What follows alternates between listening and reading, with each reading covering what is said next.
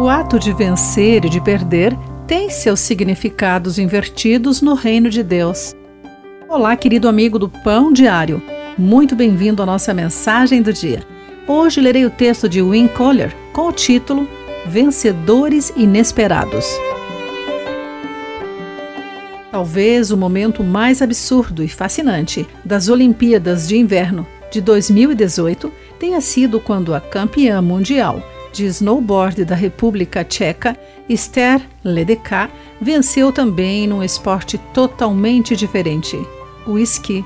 Ela conseguiu a medalha de ouro em ambos os esportes, mesmo saindo da 26ª posição no esqui.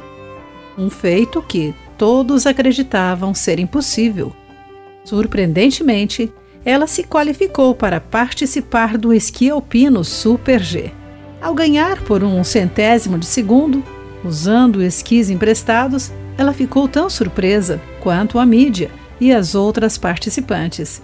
É assim que o mundo funciona. Achamos que os vencedores sempre vencerão, enquanto todos os outros perderão. Foi um choque quando os discípulos ouviram Jesus dizer como seria difícil um rico entrar no reino dos céus. Jesus inverteu a ordem das coisas.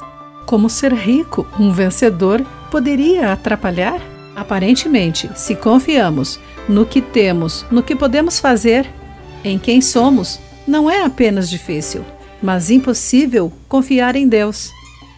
O reino de Deus não se atém às nossas regras.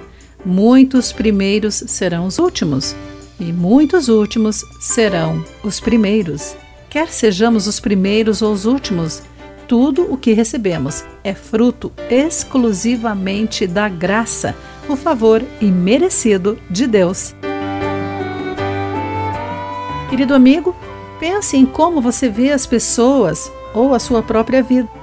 Como o modo de Jesus ver os assim chamados perdedores e vencedores muda a sua perspectiva?